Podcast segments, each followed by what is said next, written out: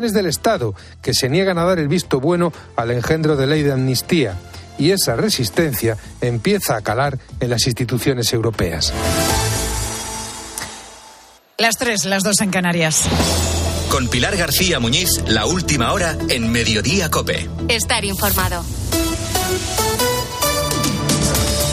La localidad cántabra de Castro Urdiales se encuentra hoy en estado de shock. John, de 15 años, y Endica, de 13, están detenidos por presuntamente matar a Silvia, su propia madre.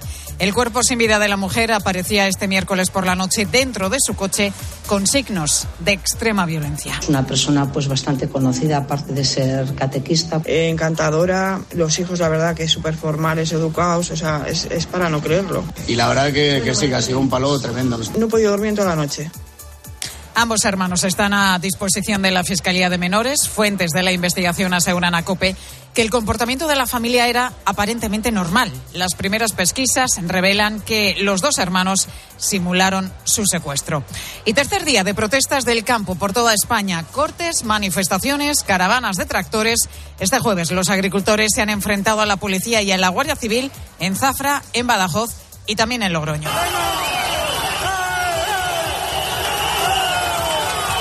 Y con sus tractores se han presentado en las inmediaciones del domicilio de la presidenta Navarra, la socialista María Chivite, en Pamplona, y han llegado también cerca del despacho oficial del presidente asturiano Adrián Barbón en Oviedo. El próximo martes los agricultores se van a reunir con la ministra de la Seguridad Social, pero solamente para hablar de la falta de mano de obra en el campo. Carmen, agricultora en Ciudad Real, nos contaba los problemas que están teniendo. Estamos trabajando a pérdidas. Eh, la ley de la cadena alimentaria no se está cumpliendo. No puede ser que estemos vendiendo, vendiendo el trigo a la mitad de lo que nos cuesta producirlo. Eh, los problemas que tenemos con el agua. Eh, ahora la ley de bienestar animal. Mm, no hay infraestructuras. Es que nos están dejando solos. En nuestra web en cope.es puede seguir toda la información de las protestas del sector agrario. Y Pedro Sánchez está este jueves de visita en Mauritania. Allí ha recibido el aviso más importante que Europa ha lanzado desde que se propusiera amnistiar al proceso. Por una mayoría abrumadora, incluido el apoyo del PSOE, la Eurocámara ha aprobado que tanto Europa como España investiguen la conexión de Puigdemont con Rusia. Todo ello cuando aquí en Madrid PSOE y Junts no se ponen de acuerdo sobre el texto de la futura ley de amnistía y cuando la mayoría de los fiscales del Supremo piden que se investigue por terrorismo al expresidente catalán. La vicepresidenta María Jesús Montero ha hablado hoy sobre la norma. Lo importante es que la ley de amnistía entró impecable y tiene que salir impecable y el gobierno lo que está intentando y lo que está trasladando es que por supuesto cualquier cuestión que se incorpore tiene que ser meramente técnica. Incentivos fiscales, buen tiempo y seguridad jurídica en un entorno además único. Son los puntos fuertes que ofrece Canarias a todos aquellos que están optando cada vez más por pasar largas temporadas y teletrabajar desde las islas. Son los conocidos como trabajadores nómadas.